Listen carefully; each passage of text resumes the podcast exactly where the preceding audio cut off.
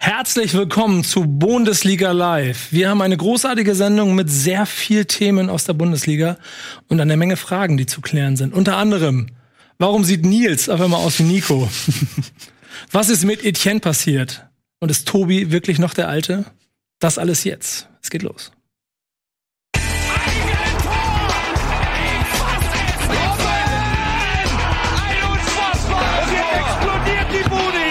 Kritisiert mir denn nicht so viel. Das ist ein guter Mann. Sagen wir, wie es ist. Wir sitzen hier in einer Runde, die es so noch nie gegeben hat. Und ich weiß auch nicht, ob es sie noch mal wieder geben wird. Aber es sind in diesem Land Dinge, die unterwegs sind, von denen wir nicht genau wissen. Und wir, ich sage es so, noch mehr Informationen würden euch nur beunruhigen. Das ist der Grund, warum wir in dieser Runde zusammensitzen. Als allererstes natürlich äh, standardmäßig die wichtigste äh, Information für euch. Tobi Escher ist da. Tobi Escher ist fit und er ist aber noch der Alte. Hm. Aber die Frage ist, Eddie, was ist mit dir passiert? ich, äh, rotieren im Moment Krankheiten durchs Land, da muss man aufpassen, wie man aussieht. So, die machen was mit einem, die verändern einen. Ich erkläre, wer du bist, damit die Leute da draußen jetzt nicht rumhängen und äh, ich möchte dich nicht weiter in Bedrängnis bringen. Bei mir ist Kevin. Kevin ist Kevin Backspin, das heißt bei mir aus der Redaktion. Und ich, ich erkläre es euch so. Wir haben eine große WhatsApp-Gruppe, wo wir viel über Bundesliga reden und dann habe ich, äh, was, was, am, übers Wochenende oder am Freitag von Tobi eine sehr, der müsst euch vor, ich hier so eine Sprachnachricht so mit leichtem trauriger Stimme, leicht wimmernd, so, ah, Nico, wir haben ein Problem. wir sind nur noch zu zweit, wir brauchen Leute.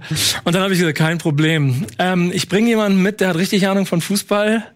Und es ist leider Borussia Dortmund-Fan und deshalb ist Kevin mit dabei. Ähm, ja. Aber du kannst deswegen auch viel über Bundesliga reden, weil du auch dich gut vorbereitet hast, ne? wie du es auch für Hip-Hop immer machst wie ich es auch für Hip-Hop immer mache, stehe ich ein für meinen Verein und äh, informiere mich da hingegen. Das ist ja auch irgendwo zwischen Beruf und Berufung, deswegen ja. muss man da ja gewissenhaft arbeiten, ja. Fakt ist, äh, Eddie ist im Urlaub noch. Ich weiß nicht, ist er immer noch im Urlaub? Kann, mir, kann mir das jemand sagen? Ist er immer noch im Urlaub? Ist im Urlaub, ja. darf man das sagen? Ich glaube schon. Und Nils hat anderweitige Verpflichtungen. Genau. Mal. Deswegen sitzen wir in dieser Runde, aber das heißt, ihr müsst euch keine Sorgen machen. Es wird nicht an Qualität mangeln, denn auch wir sind super vorbereitet auf das, was hier passiert. Ähm, denn wir sind die Sendung, bei der ihr brandneu über die Themen reden könnt, die ihr gerade noch in den Nachrichten gelesen habt. Denn es gibt eine Trainerentlassung in der Bundesliga. Herr Escher, übernehmen Sie. Ja, der FC Augsburg hat sich ziemlich überraschend jetzt am heutigen Montag von Martin Schmidt getrennt. Nach der 0 zu 2 Niederlage beim FC Bayern München hat man die Reißleine gezogen, hat gesagt, so geht es nicht weiter. Und nun ist man auf der Suche nach einem neuen Trainer. Bislang ist noch nichts bekannt. Über Be Bewerbung an äh, Stefan Reuter. Stefan.reuter. Stefan.reuter.augsburg.de. Ähm, ähm, Fun Fact: das funktioniert überraschend häufig. das ist kein Witz. Ja. Hey, bei, bei, mir aus der Redaktion hat sich auch mein, äh, mein Freund Benny, Benjamin, mit dem ich seit äh, 100 Jahren zusammenarbeite, auch riesengroßer Werder-Fan, schon über die Jahre immer wieder den Spaß gemacht, dass er, ähm, wenn er mit der Saison von Werder Bremen unzufrieden war, hat er immer an äh, wahlweise so Frank Baumann oder Klaus Olaus at werder.de seine Vorschläge für Transfers geschickt. Er hat nie Antwort gekriegt. ähm, Ob es hier für die Trainerfrage funktioniert, weiß ich nicht. Aber mal ganz ehrlich, wenn man sogar in München 2-0 verliert, dann ist es doch nur logisch, dass man den Trainer rausschmeißt, oder? Alarmierend, finde ja. ich das. Alarmierend, wirklich. Und ich glaube, davor die Woche gegen Gladbach verloren, das darf nicht passieren. Ja, ganz ehrlich. Also ich finde, ich persönlich, das muss ich auch an dieser Stelle auch nochmal sagen, ne? Es ist ganz schön, dass ich heute auf diesem Platz sitze und moderieren darf. Ich freue mich da sehr drüber. Weil, das muss man an dieser Stelle auch in diesem Format einmal sagen dürfen. Wenn es sportlich bei einer Mannschaft nicht läuft, dann ist es wichtig, einen Impuls zu setzen. Das muss man einfach machen und deswegen schmeißt man nur noch einfach den Trainer raus. Aber mal ehrlich, ähm, findet ihr das nicht so überraschend wie ich, dass die den Trainer rausschmeißen? Mm, also es hat mich sehr überrascht, dass sie es jetzt machen tatsächlich. Also das ähm, Hätte ich jetzt nicht erwartet, weil 0-2 gegen Bayern, sie haben gegen Bayern nicht schlecht ausgesehen. Erste Halbzeit haben sie es geschafft, dass Bayern nur zwei Torschüsse gehabt hat. Das war der schlechteste Wert der Saison, also da hat die Defensive gestanden. Und dann hatten sie ja tatsächlich noch die Möglichkeit auf das 1 zu 1. Finn Burgerson ähm, und Niederlechner waren es ja, glaube ich, die dann im Doppelpack eine Riesenchance vergeben haben. Also kann man sagen, guter Auftritt gegen die Bayern, gegen Bayern 2-0 verlieren, okay, kannst du machen. Aber wenn du dir das, wenn du dann auffächerst und dir dann die Ergebnisse der letzten Wochen anguckst, da sah es dann schon düster aus bei Augsburg. Also die haben relativ viele in letzter Zeit verloren, haben, glaube ich, aus den letzten, ich habe jetzt gelesen, vier Punkte aus den letzten neun Spielen oder sowas. Mhm. Also es ist schon ein alarmierend schlechter Wert. Und entsprechend waren auch die Leistungen, weil sie häufig eben diese Kompaktheit, die sie am Wochenende hatten, hatten sie häufig nicht mehr. Ähm, das Offensivspiel besteht nur noch aus langen Bällen. Sie haben die geringste Passgenauigkeit der Liga, haben die höchste Anteil an langer Bälle in einer Liga, in der auch noch Union Berlin spielt, die ja ganz bewusst auf dieses Mittel setzen. Ähm, da ist halt jegliche Spielkultur abhanden gekommen und solange Niederlechner das vorne mit seiner Genialität wettgemacht hat, hat das funktioniert und das hat er letzte Zeit nicht mehr hinbekommen. Und da hat man sich gesagt, okay, die Entwicklung dieser Mannschaft zeigt nach unten. Ob da jetzt ein Trainerwechsel äh, nötig war, das ist eine andere Frage, das wage ich nicht zu behaupten. Aber zumindestens die Ergebnisse geben diese Idee, dann nochmal Impuls zu setzen her. Und ähm, Düsseldorf ist ja bis auf fünf Punkte ran. Also wenn man äh, diesen Punktestand weiterhält in Augsburg, hat man doch schon noch Angst, dass man plötzlich auf den Abstiegs- bzw. Relegationsvorrang rutschen könnte. Es ist de facto so, dass da genau das gemacht wird, was handelsüblich in dieser Situation ähm, passiert und was ja wahrscheinlich dann aus Augsburger Sicht auch vollkommen richtig ist, schnell die Notbremse ziehen, weil sie gemerkt haben, dass sie nach unten reinrutschen. Denn wenn man die, die letzten Spiele anguckt, ich habe hier immer kurz einen Blick drauf geworfen, alles, gegen das sie in den letzten acht, neun Spielen gewonnen haben, war der SV Werder Bremen. Äh, das ist nicht so, nicht so, also das sind die Punkte, die jeder geholt hat in der letzten Zeit. Mhm. Aber trotzdem, ähm, siehst du bei Augsburg eine Gefahr, dass sie noch in den Abstiegskampf mit reinrutschen? Ich weiß nicht. Ähm, ich sehe da schon eine reelle Gefahr, weil ich auch der Meinung bin, dass Düsseldorf da schon noch mal irgendwie rankommen kann. Ähm, vier Punkte aus den letzten neun Spielen ist ja auch wirklich besorgniserregend. Allerdings muss man sich auch vor Augen führen, da waren Gladbach dabei, Bayern dabei, Dortmund dabei, ähm, Frankfurt dabei, mhm. also auswärts in Frankfurt. Das sind alles Spiele, wo man jetzt, wenn man den Plan ausstellt, okay, gegen wen spielen wir demnächst so, mit den Punkten rechnet man jetzt nicht unbedingt. Da ist man froh, wenn man einen Punkt mitnimmt. Ähm, und jetzt der Ausblick Wolfsburg, da weiß man nie, ob man äh, 5-0 gewinnt oder 5-0 äh, kassiert. Das, das kann irgendwie alles passieren beim VfL Wolfsburg. Aber Schalke, die so am Straucheln sind, Paderborn, Hertha, Köln, Mainz 05, das sind alles schlagbare Gegner für Augsburg. Ähm, da bin ich mir eigentlich ziemlich sicher, dass man da Punkte holen würde mit Martin Schmidt. Jetzt ähm, den Trainer zu wechseln, ist natürlich irgendwo keine Experimente machen. Das hat irgendwie immer mal funktioniert, den Trainer zu wechseln. Aber ähm, ja, ich, also ich hätte sie jetzt nicht so in arger Bedrohnis gesehen. Vielleicht nach dem Spiel gegen Wolfsburg hätte das vielleicht anders ausgesehen und hätte ich da auch vielleicht anders drüber gedacht, aber jetzt kam das auch für mich etwas überraschend. Es ist halt total ähm, im, aus Werder Sicht antizyklisch gearbeitet, weil man halt direkt vor den Spielen, die jetzt anstehen, diese Entscheidung trifft. Denn wie du schon gesagt hast, Wolfsburg, äh, Schalke, Paderborn sind, wenn du die drei auch noch verlierst, dann bist du auf jeden Fall mittendrin im Rennen. Ähm, insofern wahrscheinlich dann auf der Sicht nachvollziehbar. Findest du aber, dass die Mannschaft sich gegen München auch so schlecht präsentiert hat? Weil eigentlich war es ja eher ein Rumpelsieg, den Bayern da geholt Nee, das war, die haben sie wirklich nicht schlecht präsentiert. Also nach vorne natürlich haben sie gar nichts gemacht. Das muss, ist gegen Bayern okay, aber sie haben kompakt gestanden, haben in der ersten Halbzeit ähm, gerade zwischen Mittelfeld und Sturm keine Abstände gelassen und dann kamen Thiago und Kimmich gar nicht ins Spiel. Ähm, Zweite Halbzeit haben dann die Bayern ein bisschen aufgedreht und dann hat auch Augsburg einzelne Konter gesehen. Aber du hast natürlich auch so manche Dinge gesehen, die so ein bisschen symptomatisch sind für die Augsburger Saison. Und das war halt das Offensivspiel, was nur darauf beruht hat, dass sie den Ball erobern und dann irgendwie ihn lange nach vorne bolzen auf Niederlechner und der soll schon mal gucken, was er damit anfängt. Hatten jetzt gegen Bayern eine Passgenauigkeit von 62 Prozent. Und damit sind es gar nicht mehr so weit unter ihrem Saisonschnitt. Also sie haben eine, normalerweise eine Passgenauigkeit unter 70 Prozent. Also da, da gibt es auf jeden Fall Argumente, dass man da am Spielstil vielleicht mit einer Mannschaft, die auch gute Fußballer hat, wie ein Jetweider einen guten Ball hinten rausspielen kann, äh, Bayer Kedira auf der Doppel-6, die vorne mit Vargas zum Beispiel spielen könnten, dass man da mehr rausholen kann, fußballerisch, als jetzt rausgeholt wurde. Und ich kann mir auch vorstellen, dass diese, da noch ein bisschen ungenutztes Potenzial rumliegt, dass man, ähm, dass ein Finn Burgerson, Vargas jetzt wieder mehr Einsatzchancen bekommen, dass die vielleicht auch Kandidaten sind, dass sie jetzt nochmal durchstarten unter einen neuen Trainer. Aber wie bei all diesen Entscheidungen kommt es jetzt natürlich darauf an, wer ist der Ersatzmann. Das ist, das ist für mich immer die entscheidende Frage. Du kannst natürlich den Trainer entlassen und wenn du keinen Ersatz hast, ist es völliger Quatsch. Es gibt ja das absolute Positivbeispiel, Heiko, wo sie Bayer Leverkusen Heiko Herrlich entlassen hat, obwohl sie zweimal gewonnen haben, hm. weil sie gesagt haben, mit Peter Boss, versprechen wir uns bessere Ergebnisse. Zack, haben sie Peter Boss geholt, haben bessere Ergebnisse gehabt. Ähm, gibt dann auf der anderen Seite Negativbeispiele, auch jetzt aus ähm, der aktuellen Bundesliga-Saison, wo man den Trainerwechsel nicht so richtig gemerkt hat. Also ist immer die Frage, wer kommt, wer, wer macht den Unterschied. Und da, ich habe jetzt auch gerade nochmal geguckt, ich habe jetzt bei Augsburg keinen Kandidaten gelesen. Es ist jetzt auch niemand frei, wo man sagen würde, der gehört nach Augsburg, das ist der Mann für Augsburg. Kevin recherchiert schon.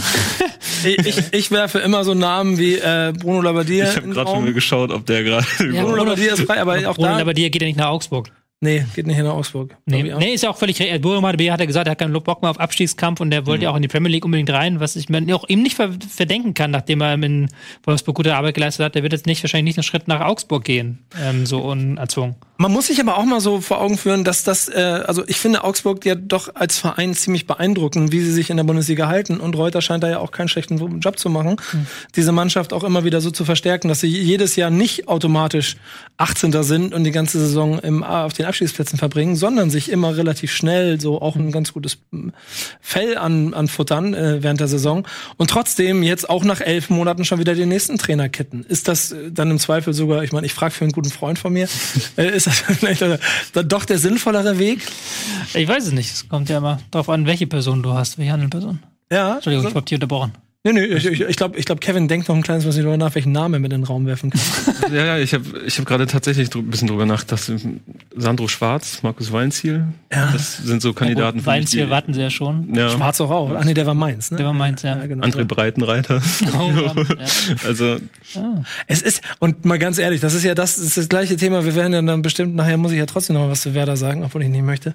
Ähm, da, da, dass wir reden halt im Moment auch von Trainerkandidaten, wo es, ähm, nicht das Gefühl gibt, okay, das ist jetzt der Trainer, der auch bestimmt in zwölf Monaten immer noch auf dem Platz sitzt. Ja. Und das kann dann in zwölf Monaten das gleiche tun. Es ist auch ähm, enger, als man denkt. Also es ist jetzt nicht so, dass diese, es wirkt zwar so, ähm, Augsburg hat jetzt fünf, Plätt, äh, fünf Punkte auf Vorsprung auf Düsseldorf, Mainz vier, ähm, Hertha sogar sechs. Aber hast du ja wieder am Wochenende gesehen, Düsseldorf, die, die die drücken, die drücken. Also die, denen fehlen so ein bisschen das Glück, denen fehlen so die Ergebnisse, aber da kann man sich schon vorstellen, dass die mal zwei Spiele hintereinander gewinnen. Haben jetzt am Wochenende wieder gegen Mainz zig Chancen verballert, hätten das Ding in der ersten Halbzeit eigentlich schon entscheiden können. Und ähm, da hast kannst du dann als eine Augsburger Mannschaft, wenn du diese Tendenz weiterbehältst, kannst du locker plötzlich mit einer Niederlage, mit zwei Niederlagen am Stück und wieder reinrutschen. Und das ist natürlich das Worst-Case-Szenario, was du vermeiden möchtest. Gerade weil ja der Abstieg relativ ich will jetzt auch nicht drauf reintreten, aber der Nicht-Abstieg ist dieses Jahr, der Klassenerhalt könnte dieses Jahr mit relativ wenig Punkten vonstatten gehen. Also wenn du dir die Leistung von Paderborn und Bremen jetzt anguckst, aktuell, wenn die nicht mal zu Punkten anfangen, dann reichen für den direkten Nicht-Abstieg 30 Punkte. Ja. So. Und den, dann kannst du halt auch sagen, okay, holen wir jetzt einen neuen Trainer, wir würden sowieso nicht mit Schmidt in die neue Saison gehen, holen wir jetzt den neuen Trainer und hoffen wir, dass der zwei Siege holt, dann sind wir da komplett raus unten aus der Sache. Ja, das stimmt schon. Ich, hab, ich bringe da immer gerne dieses HSV-Beispiel mit, in, wertfreie HSV-Beispiel mit in den Raum, ähm, der ähm, ja mal mit 26 Punkten über die Relegation den Klassenerhalt geschafft hat in so einer sehr schlechten Saison. Und es fühlt sich im Moment ähnlich an. So, aber dass Augsburg jetzt dadurch zusammen mit Hertha äh, ja weiterhin im Rennen ist äh, da unten, kann die ganze Chose noch spannend machen. Wenn, also wovon ich ehrlich gesagt also ausgehen muss, aber sehr viel Angst davor habe, ähm, Bremen und oder Paderborn anfangen zu punkten, dann haben wir auf einmal wieder sechs Mannschaften, die sich wirklich um den Abschied kümmern. Im Moment sieht es nicht danach aus. Mhm. Und deswegen kann es wahrscheinlich ein, ein sinnvoller Schritt sein. Ähm, auf der anderen Seite, um auch nochmal über den äh, da oben thronenden Tabellenführer zu reden, haben die Bayern ja ein ähm, relativ solides Spiel und dann auch äh, die nötigen Punkte geholt, die sie im Vergleich zu den Konkurrenz, äh, zu den Konkurrenten gebraucht haben, mhm. oder? Definitiv. Und ähm, sie können auch immer noch Tore schießen. Die brauchen Lewandowski scheinbar nicht. Ja. Ähm, das wird sich in den nächsten Spielen zeigen, gerade gegen Dortmund, wobei ich ja davon ausgehe, dass am Freitag da die Meldung kommt, er ist dabei, er ist im Abschlusstraining, er steht im Kader. Ähm, aber sie kriegen es irgendwie hin, ihn zu kompensieren. Aber ich glaube, das Programm ist momentan jetzt auch nicht so dramatisch. Nee, und die Spiele, die gewinnen mussten, die gewinnen sie. Ja, ich, ich, ich finde ja immer faszinierend, habe ich glaube ich letzte Woche auch schon mal gesagt, aber Müller dabei zuzugucken, wie er immer irgendwann in den letzten zwei, drei Jahren war das ja schon immer, immer während der Saison Thema wird, auf die Bank gesetzt wird, dann mhm. im Zweifel sogar mal seine Frau oder Freundin anfängt, sich mit einzumischen, aber es auf jeden Fall zu Unruhe kommt und irgendwann ist er auf einmal wieder auf dem Platz, spielt regelmäßig und dann ist er der Schlüsselfaktor, der dafür sorgt, um diese dreckigen Spiele halt einfach zu gewinnen. Und genau so war es ja heute diesmal auch wieder. Ja, ist halt interessant auch, wenn du dir guckst, du, du kommst da gar nicht durch gegen diese Augsburger Mannschaft und dann ist es Boateng, der eigentlich schon aussortiert war, der eigentlich schon, schon weg wollte, der einen genialen Pass spielt auf Müller, der verarbeitet den genial und du hast aus dem Nichts heraus den, das komplett, äh, komplette Defensivkonzept des Gegners ausgehebelt. Da steckt halt so unfassbar viel Klasse drin. Und was halt das Wichtige ist für sie, ähm, es war ein absolut langweiliges Spiel. Ich habe das Ding äh, über 90 Minuten geguckt, äh, habe es live getickert für Spiegel und ähm, da hast du halt nichts schreiben können in der ersten Halbzeit, weil da überhaupt nichts passiert ist. So. Aber selbst in dieser ersten Halbzeit haben sie halt nur einen einzigen Torschuss zugelassen. Mhm. Im ganzen Spiel haben sie sechs Torschüsse zugelassen und dann vielleicht zwei Chancen von Augsburg. Und das ist halt der Unterschied zur Hinrunde. In der Hinrunde haben sie nämlich gegen Augsburg 2-2 am Ende gespielt und jetzt machen sie statt das 1-1 das 2-0. Weil sie einfach defensiv so viel stabiler stehen, weil sie hinten nichts zulassen. Und dann kannst du im schlimmsten Fall 0-0 spielen. Aber im normalen Bayern-Fall gewinnst du so ein Ding dreckig 2-0. Dann selbst wenn du einen defensiv, offensiv Stechenteig erwischt, reicht das ähm, dass Boateng und Alaba hinten alles abräumen, was abzuräumen ist. Statistisch auffällig fand ich, dass äh, bei München zu Hause zum ersten Mal seit sechs Jahren keinen, in der ersten Halbzeit keinen Schuss aufs Tor gebracht hatte. Was die Tristesse des Spiels nur noch einmal unterstreicht. Das unterstreicht die Tristesse des ja. Spiels. Du hast natürlich, Lewandowski fehlt schon vorne. Das kann man, ja. also die treffen trotzdem, aber Lewandowski fehlt einfach als Abnehmer vorne. Die haben viele Flanken gespielt in der ersten Halbzeit. Da war überhaupt keiner am Strafraum, der die hätte verwerten können. Zexi ist ein guter Mann, auch äh, gerade im, ähm, im wenn du im Doppelpass spielen willst oder sowas, ist, ein, ist ja ideal, toller Spieler, aber ist halt keiner, den du im Strafraum hoch anspielst. Und das hast du in der ersten Halbzeit ganz deutlich gemerkt, dass da Lewandowskis Präsenz gefehlt hat. Gab so ein, zwei, gab so eine eine symbolische Szene, fand ich, wo ähm, Davis in den Strafraum startet, eigentlich eine schöne Aktion, den Ball auch mustergültig flach an den ersten Pfosten spielt. Und du, du siehst halt von dem geistigen Auge, wie Lewandowski mit so einer Zuckung nach vorne dann irgendwie plötzlich kommt und sich in den Ball reinwirft. Aber da war halt der Situation einfach niemand da. Dann ist halt auch so eine Halbchance, ist dann eine, äh, es kann der Gegner die locker klären. Ja. Statt dass du eine Chance drauf hast. Wie schon gesagt, die souveränen Punkte, die Bayern sich geholt hat und damit äh, auch ein kleines bisschen Puffer sich eingesammelt hat. Warum, da sprechen wir nachher noch drüber. Denn äh, du wirst dann viel darüber erzählen können, warum Dortmund wieder äh, Jäger Nummer eins ist. Aber der Spieltag war ja auch deshalb durch etwas geprägt, was man, ich glaube, im, im, Fernsehen gar nicht so viel mitgekriegt hat. Mhm. Ähm, das Thema Hopp ist nicht am nächsten Spieltag komplett vom Tisch gefegt worden. Ne? Es, es ging eigentlich durch alle Ligen, habe ich das Gefühl gehabt, oder? Wie ist eure Wahrnehmung davon? Ja, also es geht durch alle Ligen und ähm, ich habe das Gefühl, dass die Ultras jetzt gerade reagieren und zwar ähm, auf eine sehr gute Art und Weise reagieren, nämlich dass sie jetzt zeigen, was sie sind, nämlich das letzte Sprachrohr eigentlich, was der Zuschauer oder die Fangruppierung haben. Die, die können jetzt versuchen, die Politik des DFBs zu kritisieren, die können die Politik der Vereine kritisieren ähm, und zeigen, was denn überhaupt fehlen wird, wenn, wenn es geschafft wird oder wenn diese ja, fast mundtot oder lautlos gestellt werden, das ist ein schweres, schwerer Begriff. Aber ähm, sie versuchen das gerade auf eine sehr kreative Art und Weise und äh, ihren Frust ähm, nun keiner Symbolfigur zu schenken, nämlich Dietmar Hopp, sondern dem DFB. Ich kann mal ein paar vorlesen, was am Wochenende gezeigt wurde. Ähm, die Bayern-Fans haben gemacht, das Zitat, die, das ganz hässliche Gesicht des FC Bayern, eine Anspielung auf Rummenigge, der gesagt hat, die restliche Fratze des Fußballs. Das ganz hässliche Gesicht des FC Bayern zeigen die, die Blutgeld von Katar und Co. nehmen. Mit Bestechung arrangiert, WM als Märchen inszeniert, Sklaverei wird ignoriert, Rassismus wegdiskutiert und nun wird völlig ungeniert der beleidigte Milliardär hofiert. Jeder Wert, jeder Wert ist euch egal, das Geld äh, wer das Geld hat, dem ist die Moral. So, dann in diese Richtung. Also es waren halt, waren halt nicht mehr diese Beleidigungen, sondern waren halt kreativere Motive dabei. Ähm, war es, ich glaube, es war ein Pokal bei Frankfurt, wo sie ja dieses äh, Dietmar Hopp, du Sohn und dann einer Mutter, dann langsam irgendwann das einer Stimmt, Mutter ja, genau. gezeigt genau. haben. Ja. ja.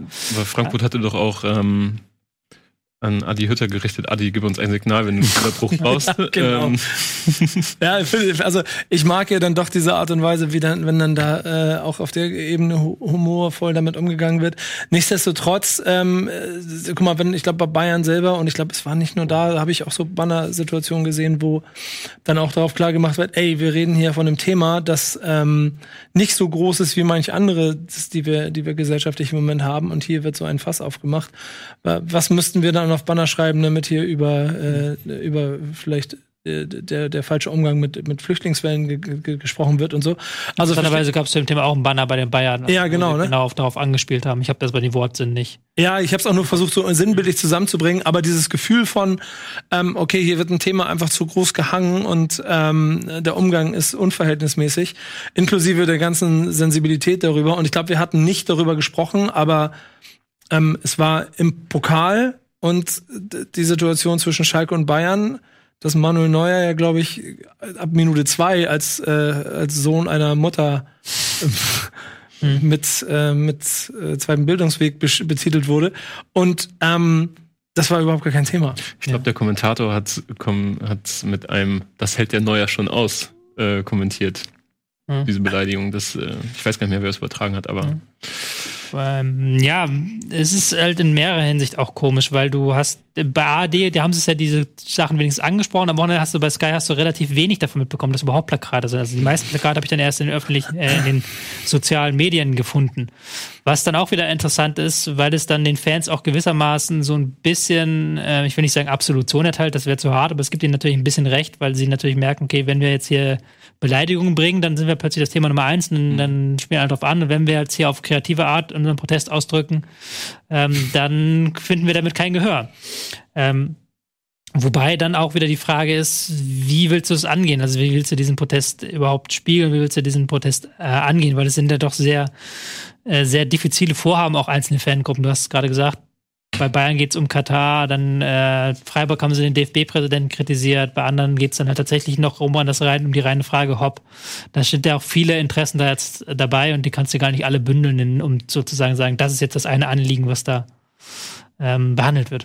Ich habe da noch eine Community-Frage, weil ich das nicht mitgekriegt habe, aber das können wir vielleicht leicht klären. Ich habe hier nämlich von einem Kollegen, der großer Dynamo Dresden-Fan ist, auch aus dem Stadion alle ge geschickt bekommen. Unter anderem Lance Dance, Sieger der Kategorie zwei Schritte vor, zwei Schritte zurück, Fritz Keller und das äh, und der Vorstand des äh, der, und das DFB-Vorstandsballett. Äh, sehr gut, genau. Wir, wir glauben eher an die Unschuld von Hobbs Mutter als an die Gerechtigkeit des DFB. Also das Thema wird noch ein bisschen länger dauern und in diesem Zusammenhang hat dann halt auch Mario Basler einen Tritt gegen Schienbein gekriegt. Wisst ihr, was der gemacht hat am Wochenende? Ich habe nur mitbekommen, dass er Kritik geerntet hat, aber ich. Er hat im Doppelpass saß er und er hat ähm, unter anderem darüber formuliert, wie denn Pyros ins Stadion kommen, wo Frauen Pyros verstecken können. Den Rest lasse ich überlasse ich eurer Fantasie. Oh Gott. Und ähm, Dresden verfolgt für Basler. Du, naja, genau. Ja. Früher Idol, heute nur noch Hohl. Ja, genau. Also äh, das, das Ding ist, und das, guck mal, das ist ein bisschen, wir wollen das nicht zu groß machen, denn wir haben letzte Woche schon lange drüber gesprochen und es gibt auch noch genug Bundesliga zu besprechen. Aber ich glaube, es wird uns genau wie der äh, Videobeweis noch länger begleiten, ja. denn die Kreativität, die da drin steckt, äh, die wird jetzt interessant. Wird's, mhm. wird's ein Frontalangriff oder wird's ab jetzt subtiler gekämpft? So. Ja, das Problem ist, dass du halt mit Subtilität nicht weit kommst. Das ist das eine. Und das andere ist auch, dass viele, dass wir natürlich viele dieser Plakate auch verstehen, weil wir auch im Thema drinstecken, weil es geht ja für die breite Masse ist das ja dann teilweise schwer zu verstehen. Genau das, was du gerade gesagt hast mit dem Mario Basler, wo selbst wir, die sich halt damit beschäftigen, ja zwei von drei nicht wussten, worüber überhaupt angespielt ist, weil ich meine, mhm. guckt ja auch nicht jeder Doppelpass. Ähm, Auf gar keinen Fall.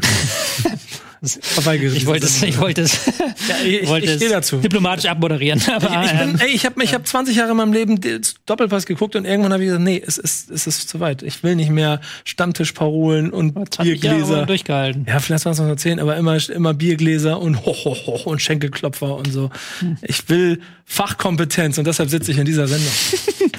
Sitzt am richtigen Ort. Ja, also, dass ich dir live zuhören kann quasi, ja, darum genau. geht's mir. Das Thema wird sich uns noch weiter beschäftigen. Ich habe halt die Sorge, dass es dann irgendwie wieder, irgendwann wieder zu anderen Mitteln kommt, wenn man halt merkt, dass man in diesem Protest mhm. nicht weiterkommt, dass dann wieder die ähm, Fadenkreuze und Huso-Plakate ausgepackt werden wird ja sicherlich auch noch ein taktisches Mittel werden bei irgendwie, gerade im Saisonendspurt bin ich sehr gespannt darauf, wie es dann so in den wirklich heißen Spielen. Ich hatte das Gefühl, der DFB hat auch so ein bisschen zurückgerudert, also dass sie da nicht mehr. Es gab auch ein, zwei Plakate, die dann nur noch grenzwertig waren, mhm. wo sie dann aber kein Spielpausierung gemacht haben, weil ich glaube, da gab es auch dann eine Anweisung. Und ich bin mir auch, ich würde auch behaupten, dass, dass der, der DFB, äh, beziehungsweise die DFL und die ähm, TV-Sender sich auch so ein bisschen abgesprochen haben, dass sie da nicht so viel zeigen.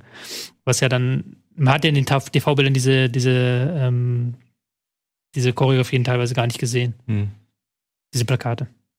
Ich glaube, das wird noch spannend. Denn es wird der Moment kommen, wo die Grenze zwischen Spielabbruch, äh, Sieg oder Spielabbruch, wie es früher schon immer hm. Ultras gesagt haben, noch ganz neue Definitionen bekommen. Ähm, wir hier müssen jetzt nochmal äh, den Bundesligaspieltag aufnehmen, denn wir haben immer noch gefühlt acht Spiele vor uns. Damit fangen wir jetzt aber gleich an, nach nur einem Spot.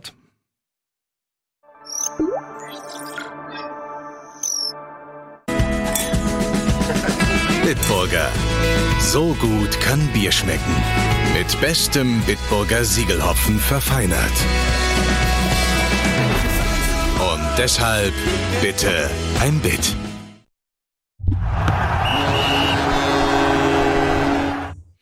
Weiter geht's mit Bundesliga Live. Wir sind immer noch in dieser Runde und für alle, die jetzt erst zugeschaltet haben, nur zur Klärung. Ich bin Nils, heiße Nico, das ist Etienne, heißt Kevin und Tobi ist und bleibt der Alte. Die beiden sind äh, nicht dabei, können es leider nicht schaffen. Vielleicht äh, melden sie sich noch im Chat, aber äh, ich hoffe, wir, wir machen es hier gut für euch. Wir haben sehr viel Spaß und wir haben vor allen Dingen noch acht Spiele Bundesliga, die wir besprechen müssen.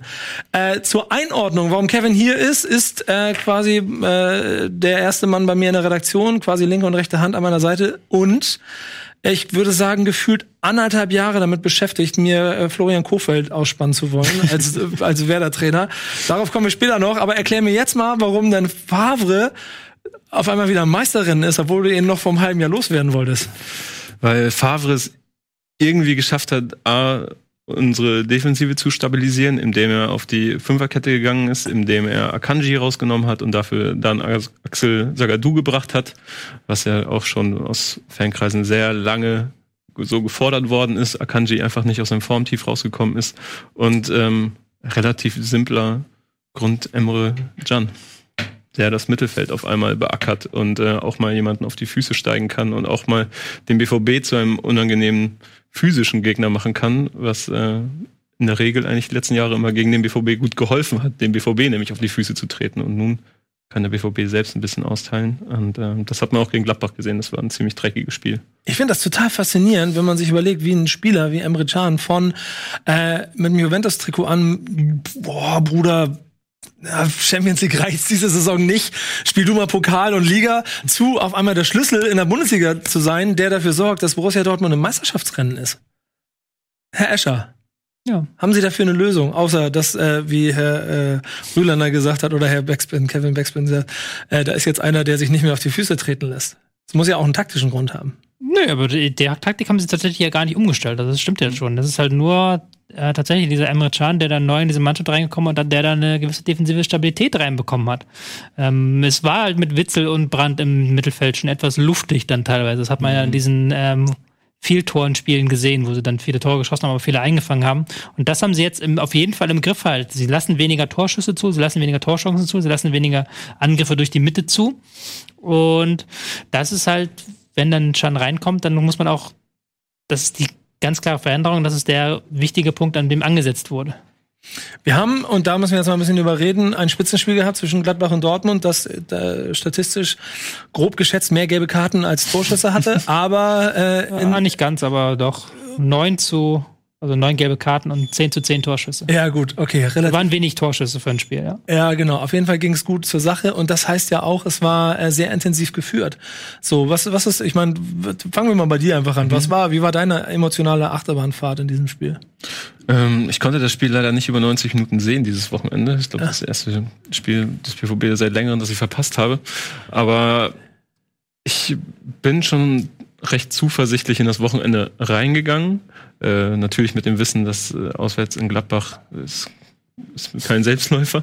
Ähm, aber gerade die Form des BVBs ähm, in den letzten Wochen mir doch sehr zugesagt hat und auch irgendwie eine Sicherheit gegeben hat. Ähm, wir haben das Spiel gegen Freiburg, haben wir im Stadion uns zusammen angesehen. Ähm, auch ein, ein Spiel, das der BVB in der Hinrunde vielleicht nicht so gewonnen hätte und auch in der letzten Saison ganz sicher nicht gewonnen hätte.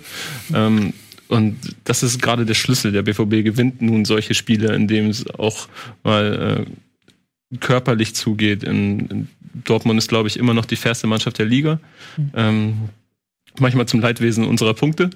Ähm, aber das haben sie gut gemacht und ich, super. Aber was man, was mir auffällt, ist, wie abhängig wir jetzt durch diese stabile Defensive, die wir da mit äh, Jan und äh, Witzel auf der Doppelsechs haben, dass uns diese, dass Sancho extrem noch wichtiger geworden ist, mhm. weil diese Verknüpfung zwischen Defensive und Offensive wirklich abhängig ist von ihm und von Brandt im Grunde, der meiner Meinung nach auf den Außen ein bisschen verloren wirkt, eigentlich mhm. ins Zentrum gehört, aber das Experiment Brandt nun neben Jan zu stellen, um Witzel vielleicht auch mal eine Pause zu gönnen, ähm, gerade wahrscheinlich zu waghalsig mhm. wäre.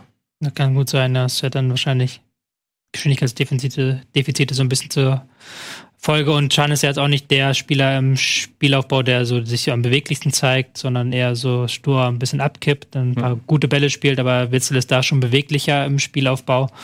Und ja, Brandt ist so ein bisschen das Bauernopfer, muss man sagen, jetzt mhm. so von, äh, von dieser Geschichte, weil der hat ja auch starke Leistung gezeigt. Ist ja nicht so, dass der jetzt irgendwie die, die, die große Schwachstelle der Mannschaft war oder so, sondern der hat ja auch wirklich tolle Spiele da auf der Doppel-6 gezeigt.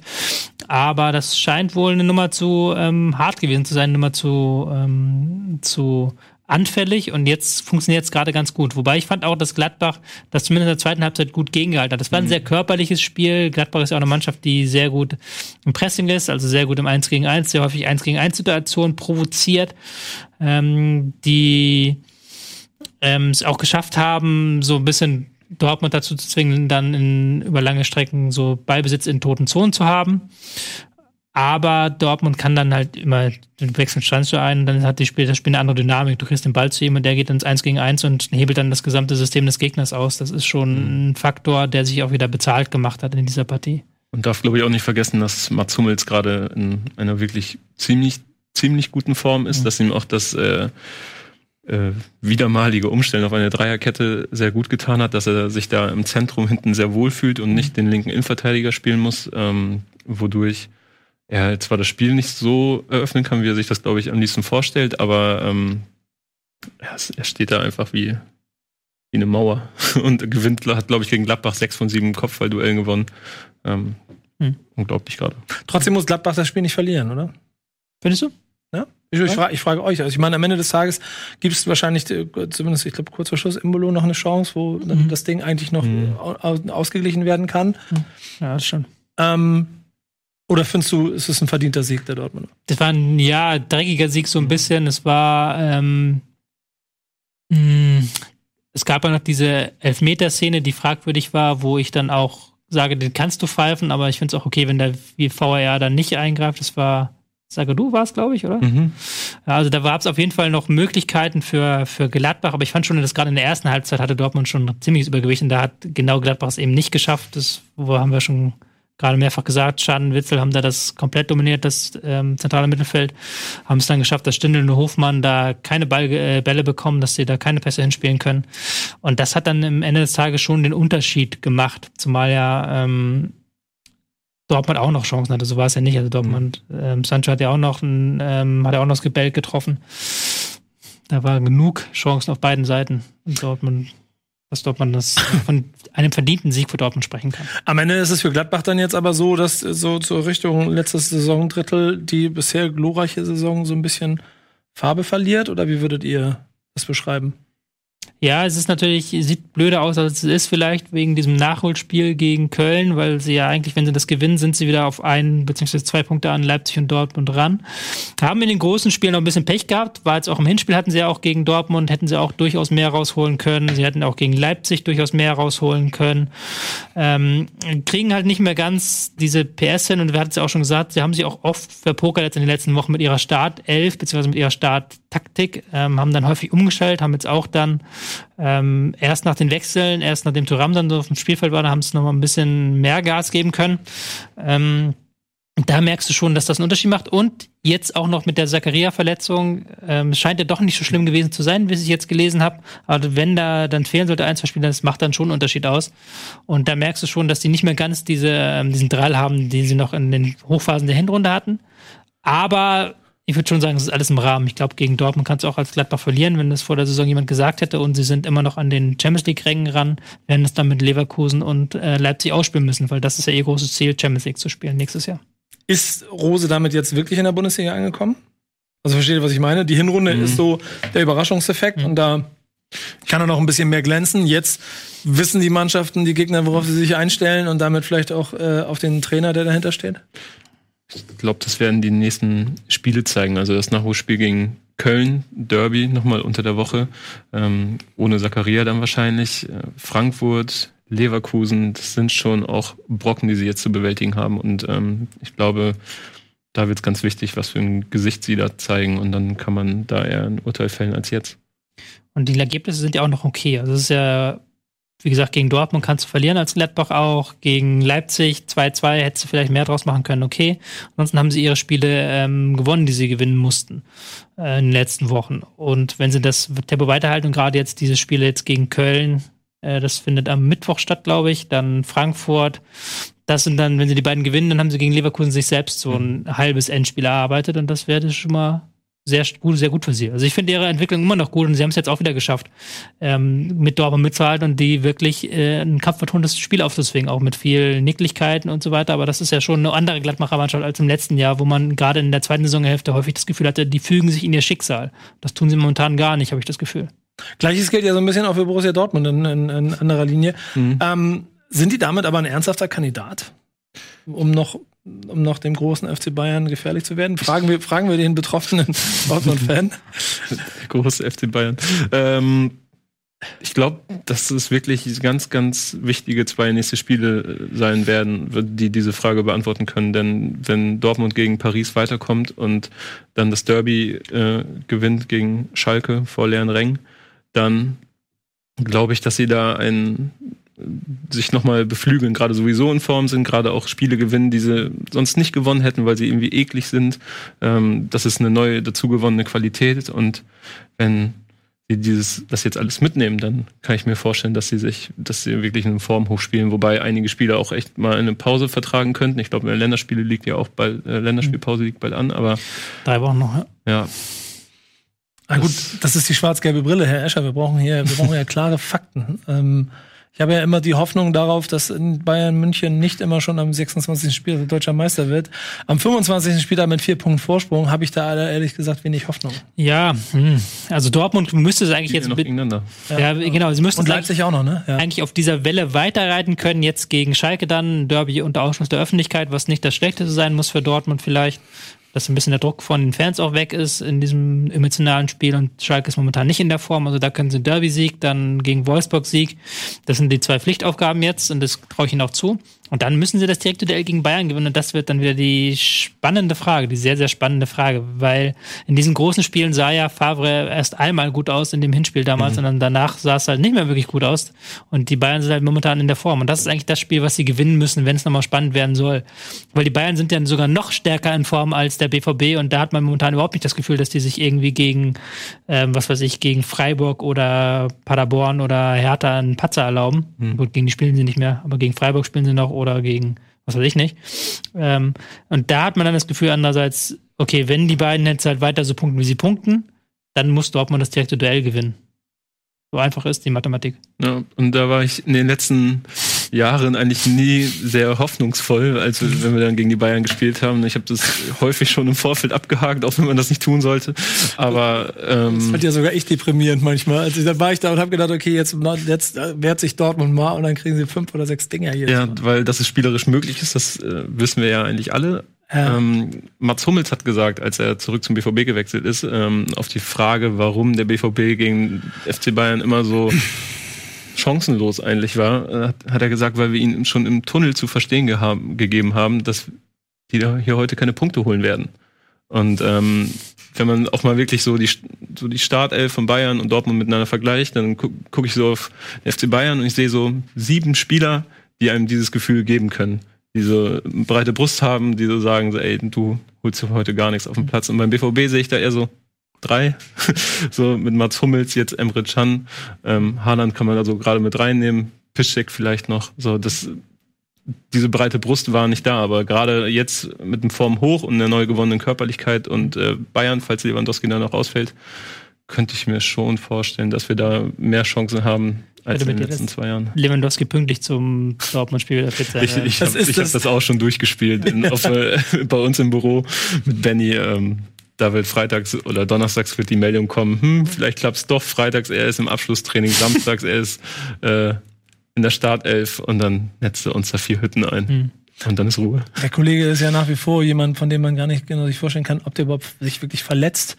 Äh, und ähm, dann wahrscheinlich zu Hause sich auch so in so eine Quarantäne begibt und, äh, von seiner Frau gepflegt wird. Aber die ist ja auch so Hochleistungssportlerin. Also ich glaube, das ist was, was sowohl Ernährung als auch Fitness, also den gesamten professionellen Ansatz mhm. des Sportes angeht, glaube ich, die beste Partnerin, die ein Robert Lewandowski haben konnte. Wahrscheinlich der Grund, warum er in seinem dann doch fußballerisch ja schon mittelhohen Alter immer noch bombt und so eine einzige Option ist, die es teilweise im europäischen oder Weltfußball gibt. Ich stell mir das bei ihm ja vor, wie bei so einem Super Saiyajin, der in so einem Wachsbad steigt und nach ja. 24 Stunden einfach wieder geheilt ist. Ja, vor allen Dingen, wenn ich mal, also habt ihr irgendwelche Bilder von Lewandowski gesehen? Ich nicht. Wahrscheinlich ist er wirklich irgendwo so eingestiegen und drei Wochen später krabbelt er da wieder raus und rebootet und geht wieder los. So, so oder so wird's äh, spannend äh, für Gladbach, die dadurch ja jetzt in der Tabelle runtergerutscht sind, äh, ist ein neuer Gegner um die Champions League Plätze entstanden, der ähm, ja sehr gut gespielt hat in den letzten Wochen. Und Eintracht Frankfurt einfach mal aus der Halle, äh, sehr spärlich besuchten Halle in, Leip in Leverkusen geschossen hat. Bayer Leverkusen, äh, erklärt mir mal bitte, warum gewinnt Bayer Leverkusen dieses Spiel so hoch? Weil sie gut sind. Oh, danke. Nächstes Spiel.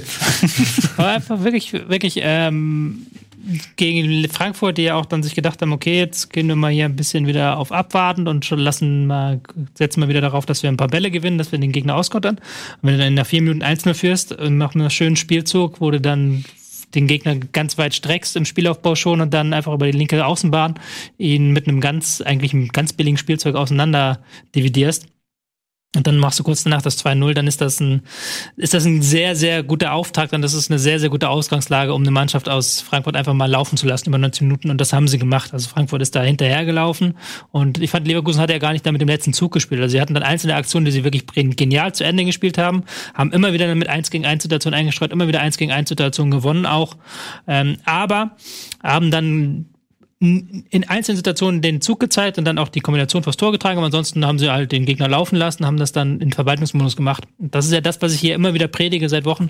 Wenn Leverkusen auf einen Gegner trifft, der defensiv nicht 100% da ist und den sie dominieren können, dann gewinnen sie das Spiel. Dann, ist, dann muss, müssen sie schon einen wirklich schlechten Tag erwischen, dass sie nicht gewinnen und das sind diese Spiele, die sie gewinnen. Und ähm, ich bin nicht Etienne, ich kann leider jetzt hier keinen langen Monolog darüber liefern, wie dumm die Eintracht doch ist und wie schrecklich das Leben ist und wieso, wieso überhaupt äh, das Leben als Eintracht-Fan so viel schlimmer ist als das Leben als alle anderen Vereine. Ähm, aber das war schon wieder dieses Liga-Gesicht von der Eintracht auch. Ja, ziemlich deutlich am Ende auch. Ich versuche in, in, in unserer WhatsApp-Gruppe nochmal ganz kurz nachzuvollziehen, was er da so dazu gepostet hat. Aber so oder so ist äh, Leverkusen damit ja ähm, also wahrscheinlich ein bisschen zu weit weg, um noch allen Ernstes ganz oben mitzuspielen, aber ist in der Stimmung, um jeden zu ärgern, die ähm, im Umkreis um sie im Moment in der Tabelle mitspielen, oder? Ja, das ist so die Fähigkeit, die Peter Bosch scheinbar mitbringt, äh, die Fähigkeit, jeden ärgern zu können, aber im Endeffekt keine wirkliche Gefahr auf die Liga auszustrahlen. Das kann ich aus ganz guter Erfahrung so sagen.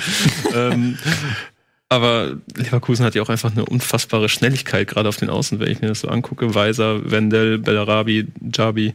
Ähm, die Angriffe waren ja auch, wie du gesagt hast, langer Ball, Abgänger und dann flach in die Mitte. War, die, haben ja, jetzt auch ähm, einfach im neue Optionen dazu gewonnen. Also sie haben jetzt ja mit Paulinho gespielt und Havertz, mhm. die sich da so vorne so ein bisschen abgewechselt haben, was sie auch noch nicht, noch nicht lange im Petto haben.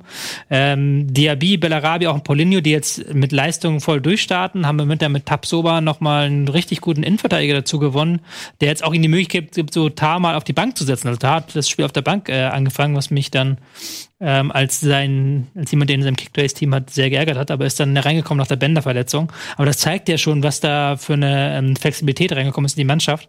Und dass du halt auch nicht nur auf ab, äh, abseits der ersten elf ähm, konkurrenzfähige Spieler hast, die du einfach mal reinwerfen kannst und mit denen du dann einfach was machen kannst. Und das ähm, zeigt auch, dass sie in, in einer europäischen Woche, wo sie auch gegen Union Berlin wirklich lange kämpfen mussten. Also es war nicht so, dass sie über Union Berlin in ähm, DFB-Pokal hinweggekommen sind. Da haben sie wirklich bis zur letzten Minute noch äh, Gas geben müssen.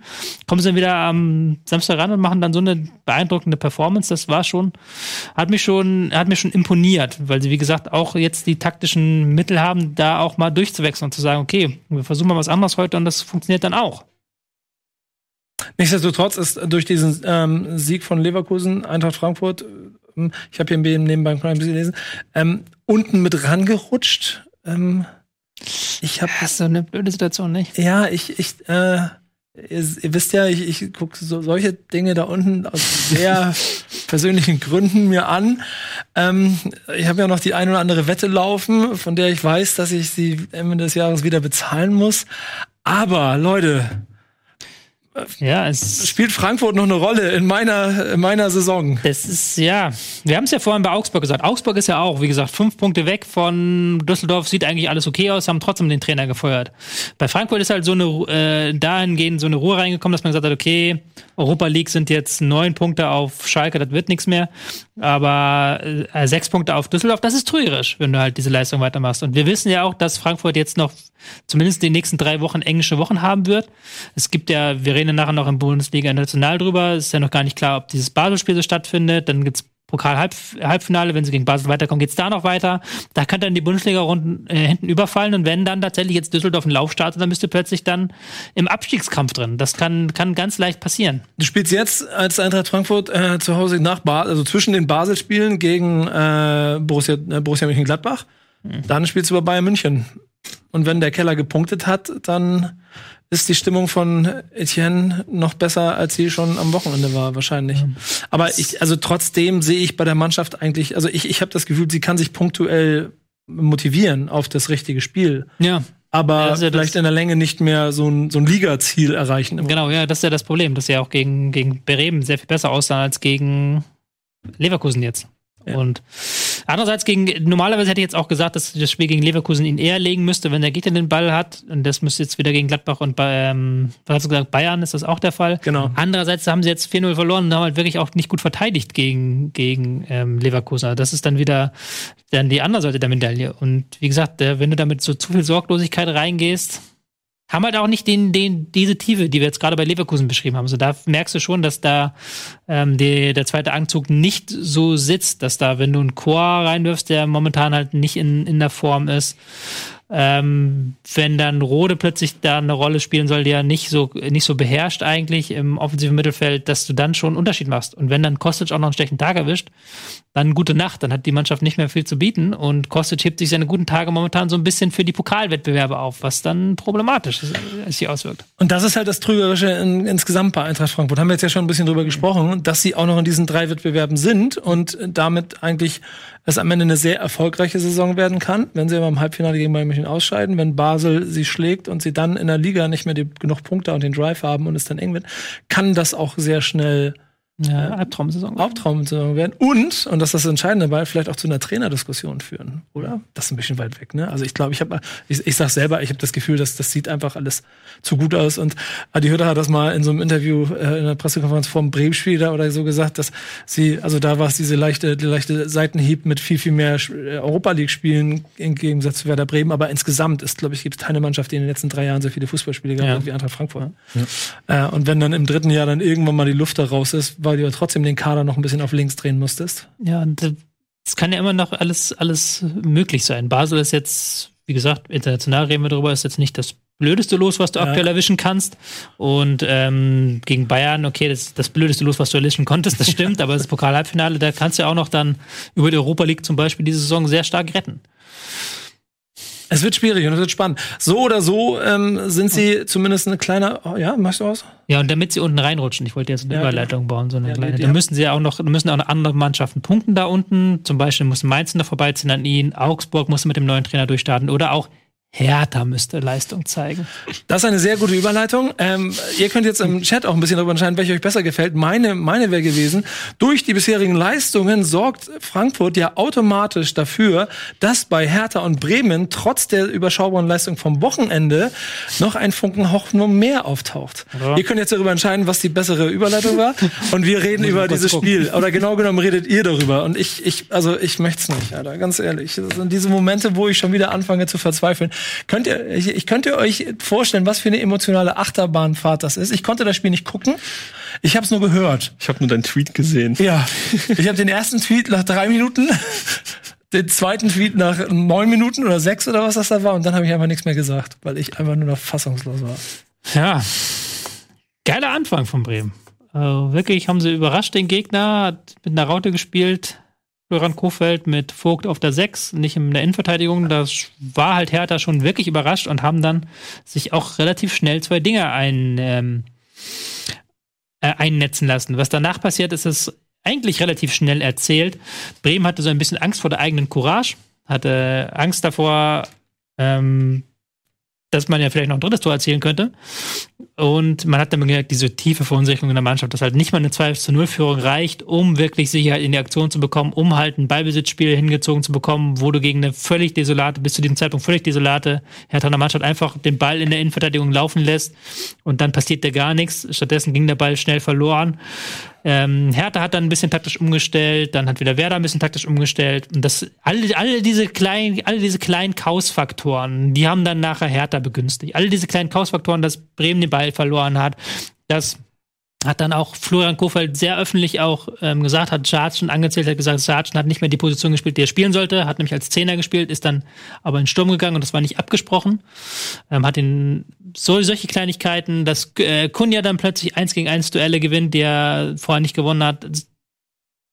Du hast einfach gemerkt, dass da hat irgendwas in der Mannschaft angefangen zu denken und da hättest du nicht denken dürfen. Da hättest du einfach zack, zack, zack, zack, wir spielen den Ball uns hin und her, liegen 2-0 vorne lassen den Gegner am langen Arm verhungern.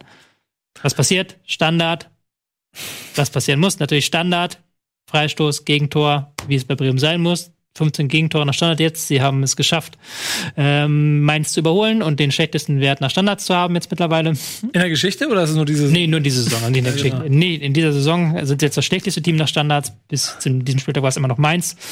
Ja. Ähm, dann in der, in der zweiten Halbzeit hat dann Hertha mit dem Rückenwind aufdrehen können.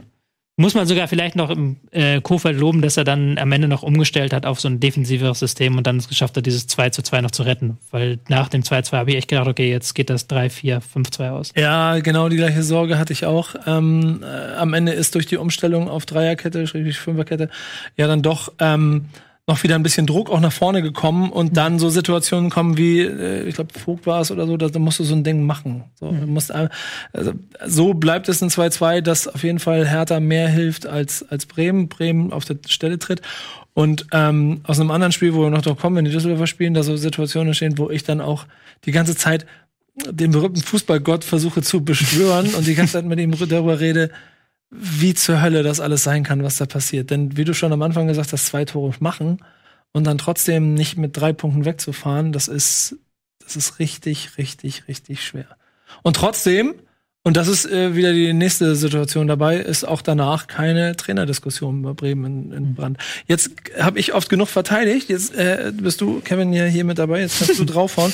du kannst jetzt das Plädoyer dafür halten, warum, also, oder wir, wir fangen anders an, um nur dich kurz abzuholen, Leute. Borussia Dortmund-Fan.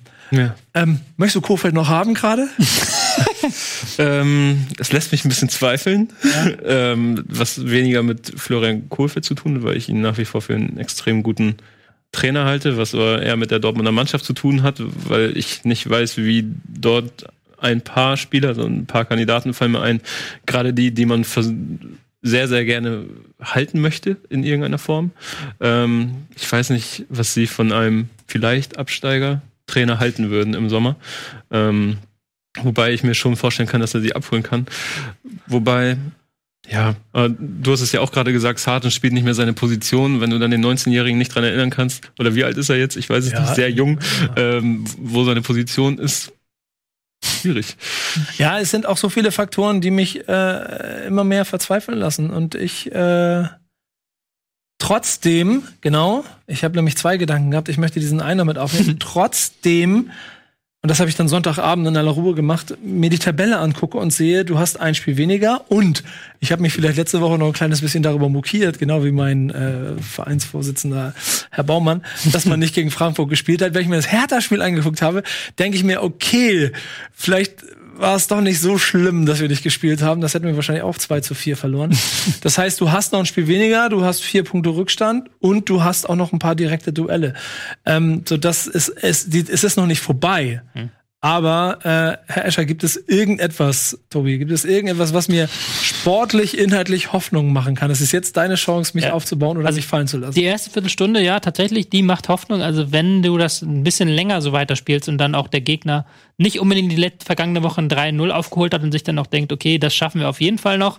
2-0 ist jetzt kein 3-0. Dann ist es vielleicht noch eine gute Situation, was halt, um jetzt nochmal weiter darauf rein, reinzuhauen, was halt mittlerweile augenfällig ist, das Team ist nicht fit. Mhm. Die brechen in der zweiten Halbzeit regelmäßig ein. Die haben in der ersten Halbzeit, in der Tabelle werden sie auf einem guten zwölften Platz. In der Tabelle der zweiten Halbzeit sind sie mit Abstand letzter, weil sie da halt ihre Spiele verlieren. Das war jetzt wieder der Fall. Ähm, da kannst du auch jetzt nicht unbedingt ansetzen. Was du halt natürlich hoffen kannst, ist, es gab halt, es gibt, es ist eine positive Entwicklung zu erkennen. Also es ist nicht mehr ganz so unterirdisch. Du hast dann nicht mehr ganz so Gefühl, wie in den letzten Wochen, wie sollen die überhaupt ein Tor schießen? Jetzt haben sie mal zwei Tore geschossen und die Tore waren ja auch gut rausgespielt. Weil es nicht so, dass sie per Glück irgendwie den Ball sich den Ball reingeschossen haben, wie zum Beispiel bei den Toren gegen Düsseldorf und Augsburg. Nein, da war halt wirklich System hinter, da haben sie gute Flanken gehabt, da war im Strafraum Klaassen, der mal in den Strafraum gegangen ist, mal ein Tor macht. Das, was man ja so lange vermisst hat, ein Spieler aus dem Mittelfeld, der mal nach vorne reingeht. Da gibt's so leicht positive ähm, Merkmale und was du gesagt hast, ähm, der Spielplan hat halt noch genug schwere Aufgaben, klar, aber also Spiele, die dich nicht verzweifeln lassen. Und dann hast du halt noch Möglichkeiten gegen direkte Konkurrenten, gegen Paderborn, gegen Mainz, ähm, gegen Frankfurt kommt auch noch, nee, Frankfurt. Ja, Frankfurt, Frankfurt ist ja noch das Spiel, genau. das nachgeholt wird. Genau, Frankfurt muss noch nachgeholt werden, ja, stimmt, ja. Letzten Spieltag zu Hause gegen Köln. Und ja. es gibt ja noch den zweiten Faktor, der der bei Werder Bremen zumindest in den vergangenen Jahren immer gezählt hat und auch sich ein bisschen sportlich durch diese Saison zieht, abgesehen davon, dass sie trotzdem alles verlieren. Äh, wenn sie gegen ähm, Mannschaften spielen, die Fußball spielen wollen, jetzt Leverkusen als nächstes. Gegen Leverkusen sieht Werder Bremen in der Regel nicht so schlecht aus, wie es sich vom Papier her lesen würde. Ähm, das gute Leverkusen gerade macht mir trotzdem nicht so viel Hoffnung. Also ähm ich weiß nicht, Dortmund haben sie ja auch ein Bein stellen können. Ich, ich persönlich als Dortmund-Fan werde auch immer nervös, wenn wir gegen Werder spielen, weil es liegt denen nicht so gut, auch weil sie mitspielende Mannschaft sind. Deswegen, ich würde Werder nicht abschreiben. Ja. ja. Leute, es wird nicht einfach, aber ich kann euch jetzt schon mal, also da, da bahnt sich so als letzte letzte Ausfahrt für Werder Bremen sowas wie eine Relegation an und glaub, ähm, das ist die größte Hoffnung. Heidenheim ist die größte Hoffnung. Ja, Heidenheim. Ja. Heidenheim würde ich nicht spielen wollen als Bremen. Gut, da haben sie im Pokal, ja, glaube ich, abgefiedelt, aber ja. das sieht, glaube ich, in der Relegation anders aus. Tobi, machen wir, legen wir die Karten auf den Tisch. Das viele Wenns, ne? Aber wenn Werder Bremen es überhaupt noch schafft, 16. zu werden, dann spielen sie Relegation und dann gibt es de facto im Moment, je nachdem wie das Spiel heute Abend ausgeht, zwei Optionen. Die eine heißt Heidenheim und die andere ist der Grund, warum ich dann mit Nielsen nichts Angriffspakt für zehn Tage schließen würde. der HSV. Also dann spiele ich lieber fünfmal gegen Heidenheim, bevor ich eine Relegation gegen HSV spiele. Und trotzdem sagt mein ganzer Körper, es läuft genau darauf hinaus. Ja, wenn überhaupt. Denn dafür müssten sie die Fortuna Düsseldorf einholen. Und darüber reden wir gleich. Denn die haben äh, auch dieses Wochenende also sie haben gekämpft, sie haben Moral bewiesen, aber dazu kannst du sicherlich gleich ein bisschen mehr sagen. Das gucken wir uns jetzt gleich an oder sprechen gleich drüber, aber dazu schalten wir jetzt erstmal in die Werbung, denn ihr müsst dafür sorgen, dass wir auch weiter in dieser Runde sitzen dürfen. Und vielleicht habt ihr nicht genug Werbung geguckt und deswegen sind Nils und Etienne gar nicht da. Vielleicht ist das aber auch egal. Egal, wir gucken jetzt Werbung.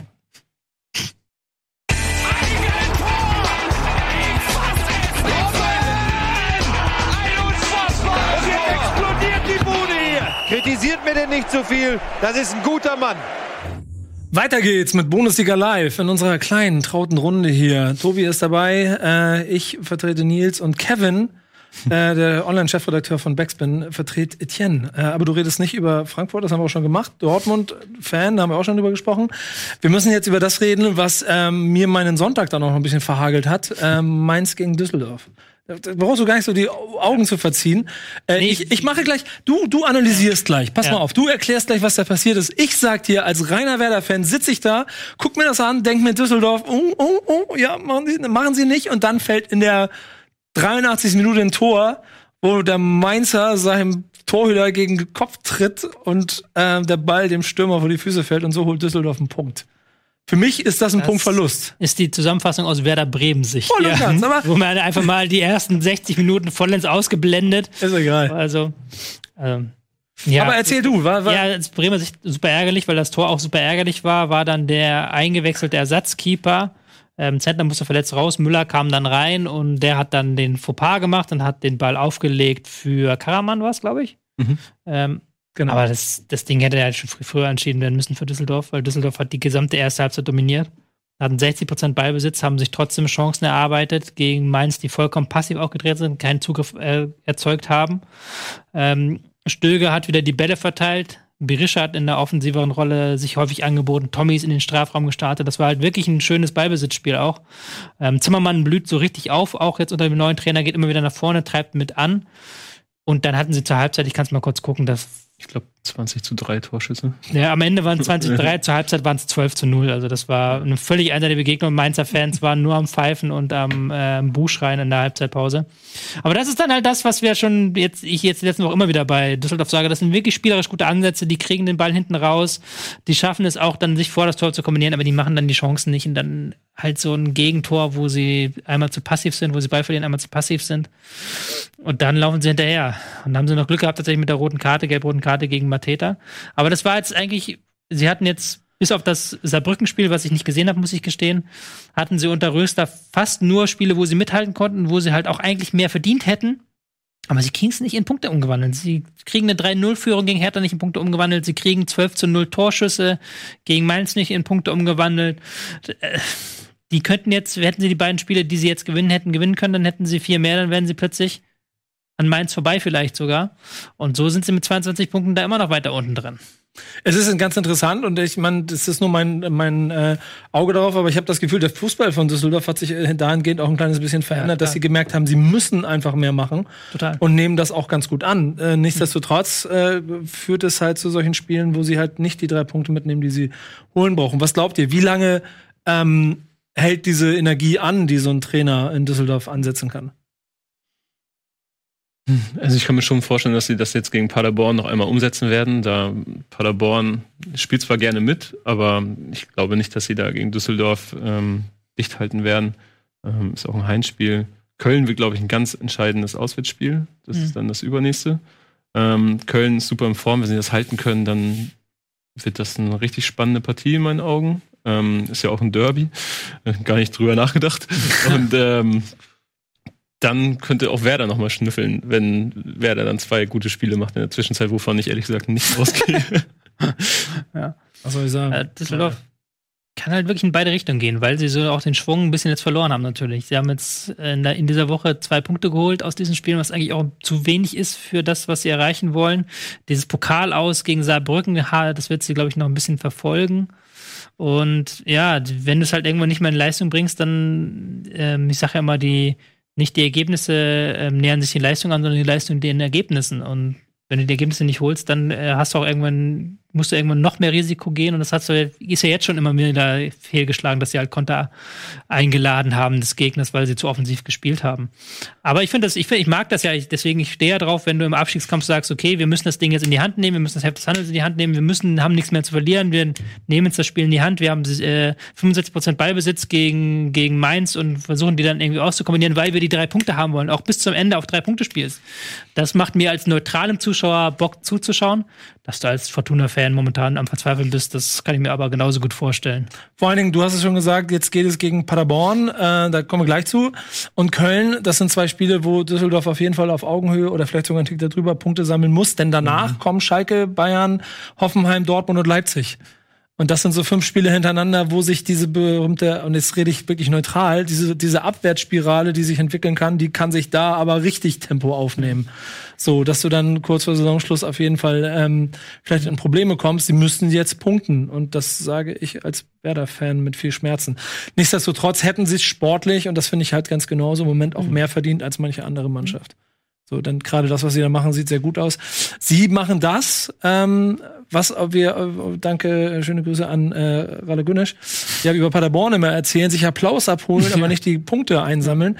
Äh, wie groß war der Applaus eigentlich für Paderborn gegen Köln? Ich habe den nicht mehr so laut empfunden, weil es dann doch wie ein recht souveräner Köln-Sieg am Ende wirkte. Haben wir am Ende sich nochmal rangekämpft. So. Ja. Ich habe nur, die, ich hab nur die letzten 20 Minuten gesehen, da fand ich dann schon, da haben sie Moral gezeigt, auch wenn sie dann natürlich Kölner Konter zugelassen haben mit offensiver Aufstellung. Ähm, aber Köln ist ja auch abgewichst, nicht? Sie sind jetzt zum vierten Mal in der Rückrunde per Standard in Führung gegangen, stehen bei 15 Standardtoren. Letzte Saison hat Bayern 15 Standardtore, hatten die meisten Standardtore letzte Saison Krass. nach 34 Spieltagen. Also die haben das jetzt den Rekord schon von der letzten Saison geknackt. Da geht halt gefühlt jeder zweite Freistoß und jeder zweite Ecke ins Tor. Und das macht dann den Unterschied aus. Wenn du dann so einzeln in Führung gehst, dann Hector noch so ein Ding zum 2-0 nagelt. Ähm, aber das ist ja das, was ich immer sage, wieder Lob für Paderborn. Die haben nie abgesteckt, die haben immer dann weitergekämpft, haben lange gebraucht, bis sie ins Spiel gekommen sind. Wie gesagt, ich habe es halt erst gesehen in dem Moment, wo sie ins Spiel gekommen sind. Da sah es dann ganz, ganz vernünftig aus, fand ich. Aber es ist vielleicht auch individuell einfach äh, zu wenig. Und wie gesagt, äh, Werder hat zwar die meisten Standardgegentore, aber dann folgt halt Paderborn jetzt mit 14 Standardgegentoren und Mainz mit 14 Standardgegentoren. Die stehen auch deswegen unten, weil sie halt nach Standards zu viele Gegentore kassieren. Ja, es ist so ein bisschen äh, der, das, das Grauen dieser Liga, wenn die Standards kommen, gerade wenn du im Keller steckst. Köln macht das so souverän, wie man es vor zehn Wochen noch nicht hätte wahrnehmen können. Ähm, oder hättet ihr euch vorstellen können, dass Köln, ich meine, Gistol, die, ich habe die Gistol-Tabelle am Wochenende gesehen, da ist er, ja. Vierter oder Fünfter. So. Mhm. Ähm, Köln ist auch so eine Stadt, Schöne Grüße. Ich möchte jetzt nicht, nicht, nicht, nichts Falsches sagen, aber ich habe schon das Gefühl, dass in der, ich formuliere es mal so, in der Vergangenheit diese Euphorie schnell in ein zu großes äh, Selbstbewusstsein umgedreht wurde. Glaubt ihr, dass es jetzt anders wird? Guckt euch beide groß an. Hm. Jetzt muss eine diplomatische Antwort folgen. Sie, sie machen es gut, ey, die gewinnen jedes verdammte Spiel. Ja, aber ich glaube, dass das dass da ein Ende absehbar ist irgendwo. Also ich glaube, ich habe nicht das Gefühl, dass da jetzt irgendwie eine unbremsbare Euphorie in Köln ausgelöst worden ist, sondern eher ein, eine äh, realistische Freude darüber, dass es gerade irgendwie gut läuft. Aber ich habe jetzt nicht das Gefühl, dass da direkt die großen Ziele mhm. gesteckt werden. Ähm, ich glaube, da freut man sich eher über die kleinen Schritte, wie zum Beispiel, dass ein Marc Uth auf einmal ähm, mit im Spiel ist, dass er da wichtige Impulse setzt und ähm, jetzt endlich in die Rückrunde gefunden hat und äh, so funktioniert, wie Köln sich das vorgestellt hat. Ähm, aber ich glaube, viel mehr wird da jetzt nicht geplant. Der Faktor ist ja auch noch, dass sie im Prinzip die Saison dadurch ja langsam, aber sicher zu den Akten legen können. Nach hinten raus nicht mehr so viel. Vielleicht geht oben noch ein bisschen was, aber das ist ja, glaube ich, ich muss mal auf die Tabelle gucken, aber es ist, glaube ich, auch noch ein bisschen weiterer Weg. Ja, das ist, das, wenn sie jetzt das Nachspiel gegen Gladbach gewinnen, dann sind sie bis auf zwei Punkte ran. An ja, okay, Schalke. guck mal. Ja, Schalke genau. hat ja schon lange nicht mehr gewonnen. Ähm, das ist schon, ich weiß aber nicht, ob der Mannschaft das gut tun würde, weil die spielen schon wirklich an, an ihrem Limit momentan und die ihre Siege machen sie dann halt meistens 1-0 die Standard und dann 2-0, 3-0 durch Konter. Was keinen, was ich nicht verwerflich finde. Aber dann hast du mit Ut einen Spieler, der momentan stark aufspielt und mit Retschbe seid auch ein zweiter Spieler, der momentan sehr gut in Form ist. Beide sind aber nur ausgeliehen. Ich weiß gar nicht, ob sie beide nach dieser Saison wieder zurückgehen. Das ist aber auch kein langfristiges, kannst du nicht langfristig unbedingt drauf bauen. Vielleicht tatsächlich da ist auch Quatsch und da gibt es irgendeine Kauf, Kaufpflicht oder sowas. Ähm, aber dann nächstes Jahr Europa League, das haben sie, hat er schon mal ist ja schon mal schiefgeschlagen, schiefgeschlagen. Und der Kader ist eigentlich sowieso in der Tiefe nicht stark genug, beziehungsweise er ist eigentlich sehr breit, aber da sind sehr viele Spieler drin, die auch momentan nicht die Leistung zeigen. Und da müsste eigentlich jetzt mal ein Jahr Ruhe reinbekommen, ja, noch äh, Bundesliga-Ruhe reinbekommen und da Europa League bringt Geld, aber könnte dann auch wieder Unruhe und unnötige ähm, Zweitbelastung bringen. Wahrscheinlich ist der beste Weg, den der für Köln äh, von außen betrachtet passieren könnte, wäre, dass sie weiter so äh, euphorisch die Bundesliga bespaßen, wie sie es jetzt gerade machen, und am Ende des Tages ähm, ähm, dann knapp an der Europa League vorbeilaufen. Ja, ich sehe gerade die Tabelle hinter mir. Wollen wir die schon angucken? Ich, äh, wir wollen noch ein bisschen reden, ne? Aber können wir mal gucken. Hier seht da Köln auf dem zehnten Platz hinter mir, genau.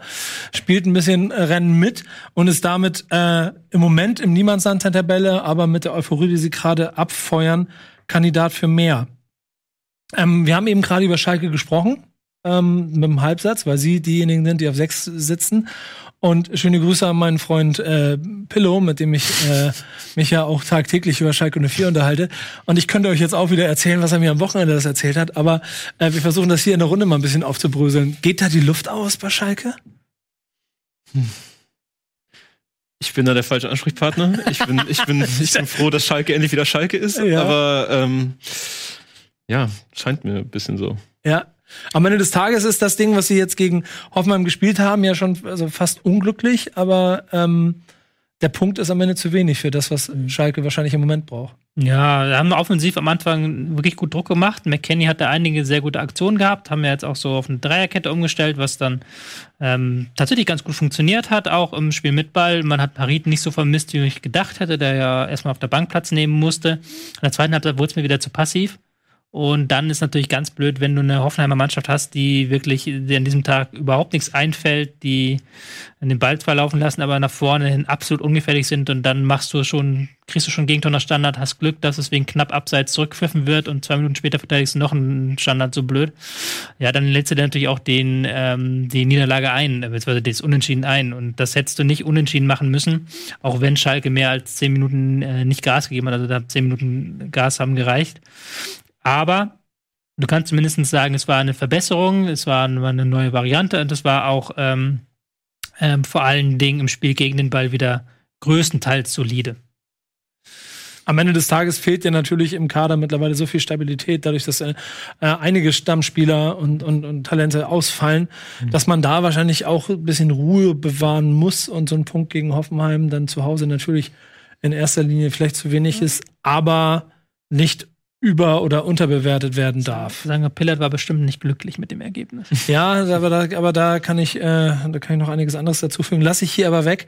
Ähm, ein anderer Kandidat, der dann damit ebenso im Rennen um die Europa League Plätze ist, ist auch Wolfsburg, die äh, Leipzig einen Punkt abgetrotzt haben. War ja schon fast weg, der Glasner, gefühlt. Ja. War schon sehr in der Kritik und hat jetzt aber in den letzten Wochen die Ergebnisse äh, so ein bisschen herumgeschraubt.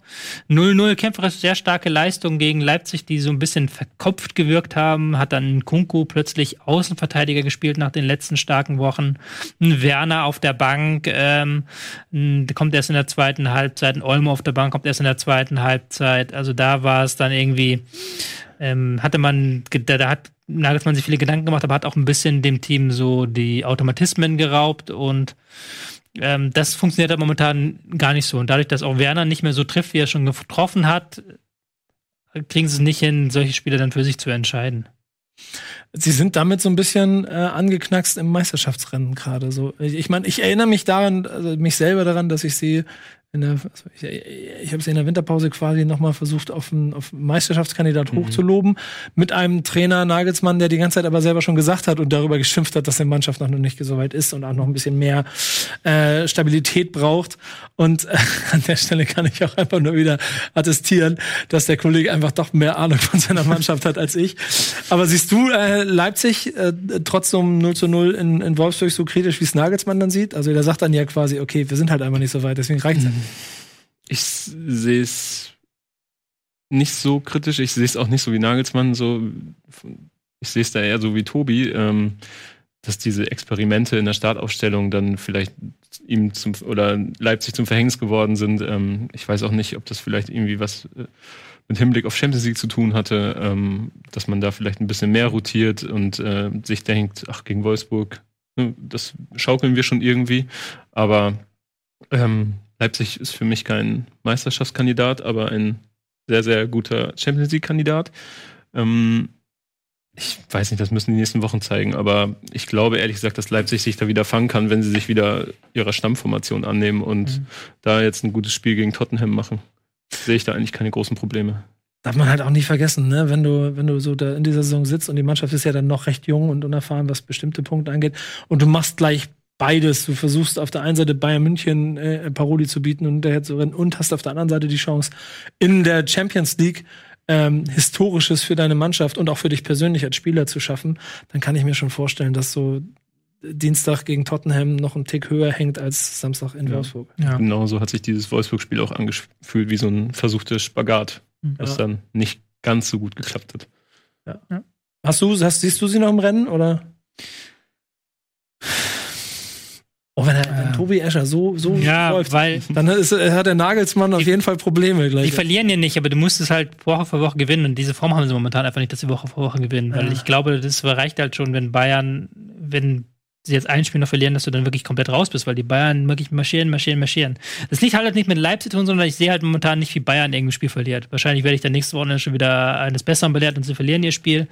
Ähm, aber ich kann mir halt nicht vorstellen, dass die Bayern diese fünf Punkte da sich aus der Hand nehmen lassen.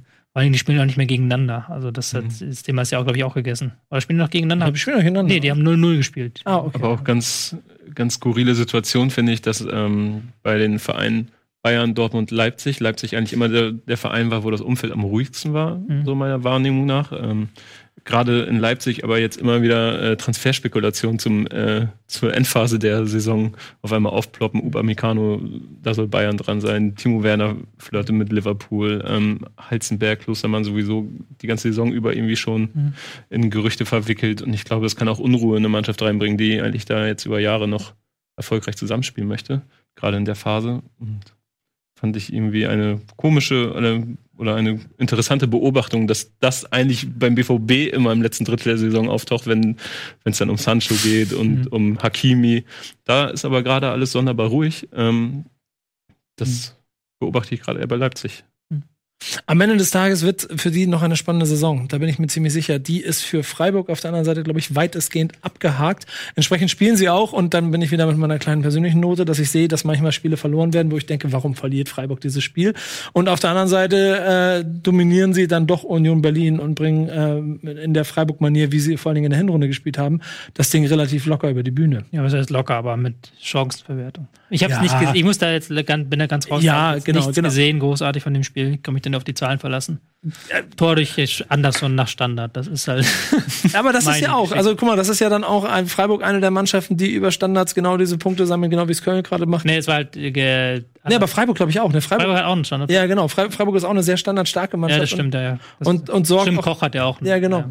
Und sorgt in, der, in dem Spiel halt auch dafür, dass es ähm, ähm, dann am Ende doch, also ich finde, ein relativ souveräner Sieg war, dass, äh, wo, wo es nicht viel dran zu rütteln gab. Und damit für beide, glaube ich, aber eine relativ entspannte Restsaison wird, denn beide werden nicht mehr so viel zu tun haben, weil die Mannschaften im Keller einfach zu schlecht sind. Ja, ja das war's dann mit Bundesliga für diese Saison.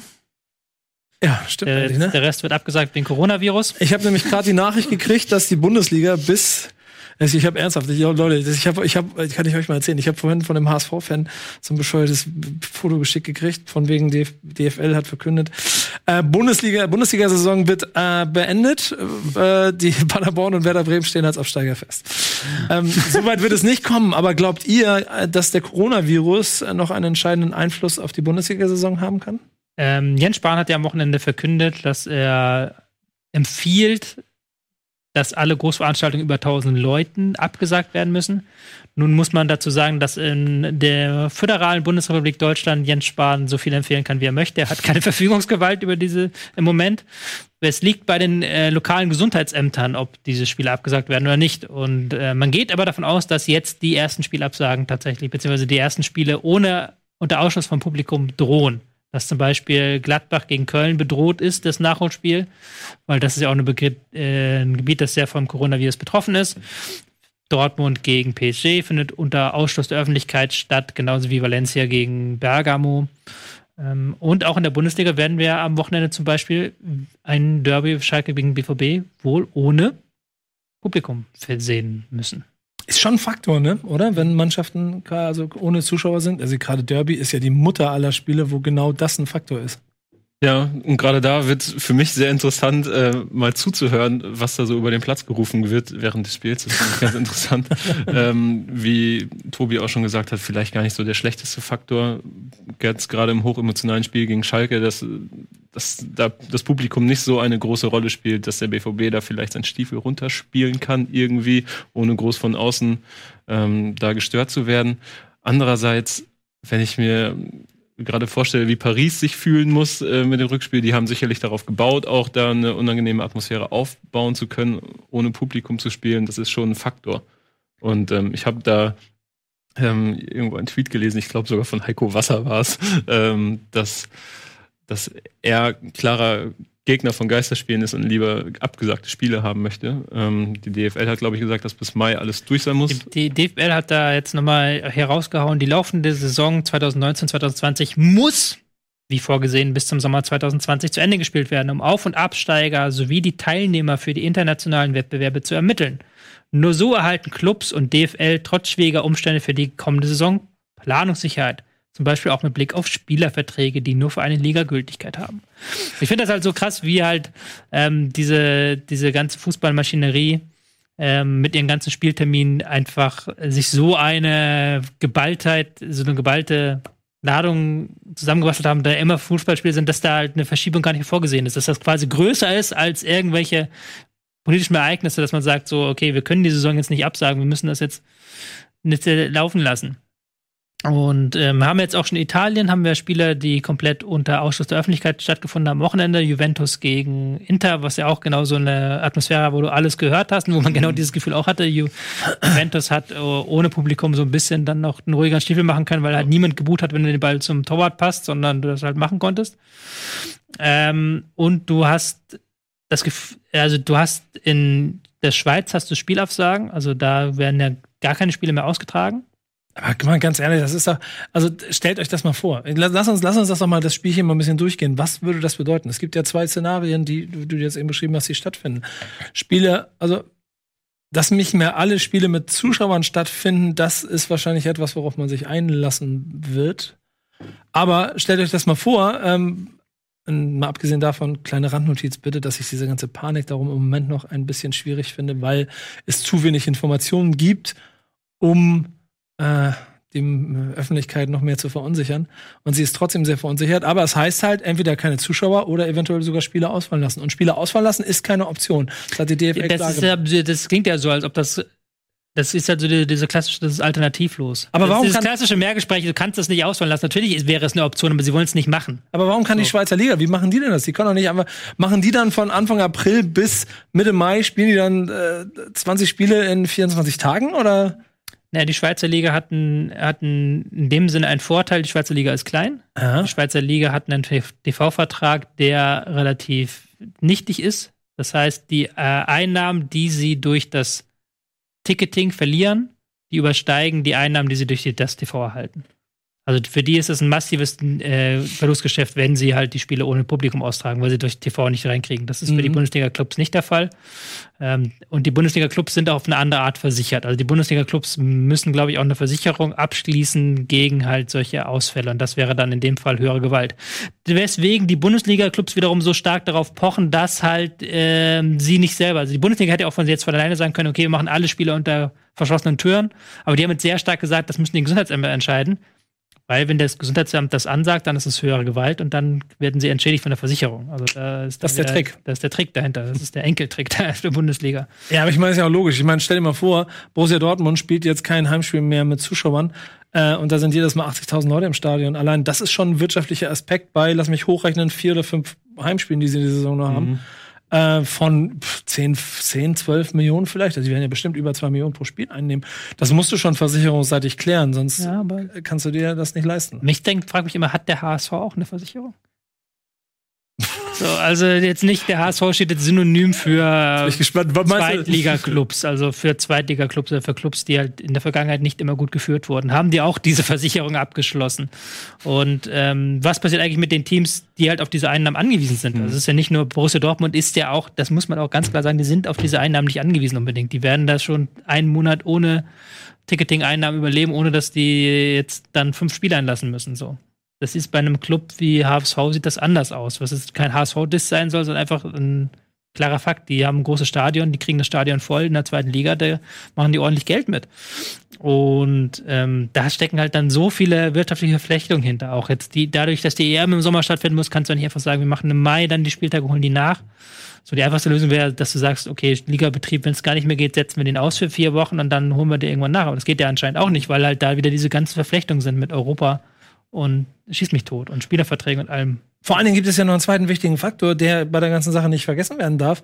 Äh, die Fans sind ja dann doch äh, nicht nur äh, schönes Beiwerk, sondern auch immer ein sehr emotionaler Faktor. Mhm. Wir haben in Dortmund haben wir die gelbe Wand, wir haben bei Schalke eine riesengroße Fangemeinde. Werder Bremen hat in der Vergangenheit äh, schon einige Male mit der Green White Wonderwall Spiele und ganze Saisons gerettet. Und jetzt stellt euch mal vor, das findet alles nicht mehr statt, sondern nur sitzen wirklich nur noch 20 Ordner im Stadion und sonst passiert da nichts. Das kann ja doch auf der Seite noch ein sportlicher, sehr entscheidender Faktor sein. Also ohne Wolfsburg-Fans, seht's mir nach. Ich habe mich da mit, mit, mit, mit äh, Dreh Vogt schon ein paar Mal drüber unterhalten, deswegen darf ich jetzt den einen oder anderen Spruch darüber machen. Aber bei Wolfsburg fällt das jetzt nicht so ins Gewicht. Ob da jetzt nur 5000 oder nur 200 Leute im Stadion sind, macht nicht den ganz größten Unterschied. Mhm. Borussia Dortmund wird in einem, ich weiß nicht, spielen sie zu Hause gegen Bayern? Ja, ne? Zu Hause gegen Bayern, ja. zu Hause ja. gegen Schalke. Ja. Zu Hause gegen Bayern und zu Hause gegen Schalke, ohne die, also, also vor allen Dingen bei zu Hause gegen Bayern, würde ich sagen, mhm. ohne die schwarz-gelbe Wand. Das, da fehlt was. Da fehlt was. Ich habe auch gerade direkt an das letzte Spiel vom Werder gedacht, das glaube ich auch zu Hause ist. Ähm, ein Wunder von der Weser am 34. Spieltag ohne Ostkurve. Ja. Schwierig. Das, äh, aber ja, gegen Bayern wird da definitiv was fehlen. Und mhm. Ich bin gespannt. Das würde die Saison, glaube ich, sehr auf links drehen nochmal. Das, der zweite interessante Faktor ist ja, wo wir jetzt wieder den Rückdreh hinbekommen zu dieser Hop gegen, jetzt nicht unbedingt die Hop-Geschichte, aber ja. Fans gegen Vereine, dass ja ähm, dadurch, dass man halt diese Entscheidung möglichst lange herauszögert, nimmt man ja auch den Fans Planungssicherheit. Mhm. Also man könnte jetzt auch einfach sagen, okay, wir, die Bundesliga beschließt jetzt von sich aus, dass die nächsten vier Wochen keine Fans dabei sind. Dann müssten die Fans, okay, wir müssen keine Busse chartern, wir müssen keine Choreos vorbereiten, wir müssen dies und das und das nicht machen. Wir können uns für die Wochenende was anders vornehmen, Hotels stornieren und sowas. Wird ja auch nicht gemacht. Man wartet halt jetzt ab und das gibt jetzt auf vielen Orten ja auch die Situation, dass du dann immer kurz vor knapp gucken musst. Findet das Spiel jetzt tatsächlich mit Fans statt oder ohne? Es ist ja jetzt auch noch nicht ganz klar, welche Spiele die nächste Woche betroffen sind. Also und äh, einen Punkt noch. Was machst du jetzt, wenn in NRW, das, wo das die stärker von Coronavirus betroffen ist, wenn die sagen, okay, ähm, wir machen unser, wir, das Gesundheitsamt gibt das nicht frei. Wir wollen nicht, dass diese Veranstaltungen stattfinden. Und wenn, ich gucke jetzt mal, was haben wir noch für Spiele am kommenden Wochenende?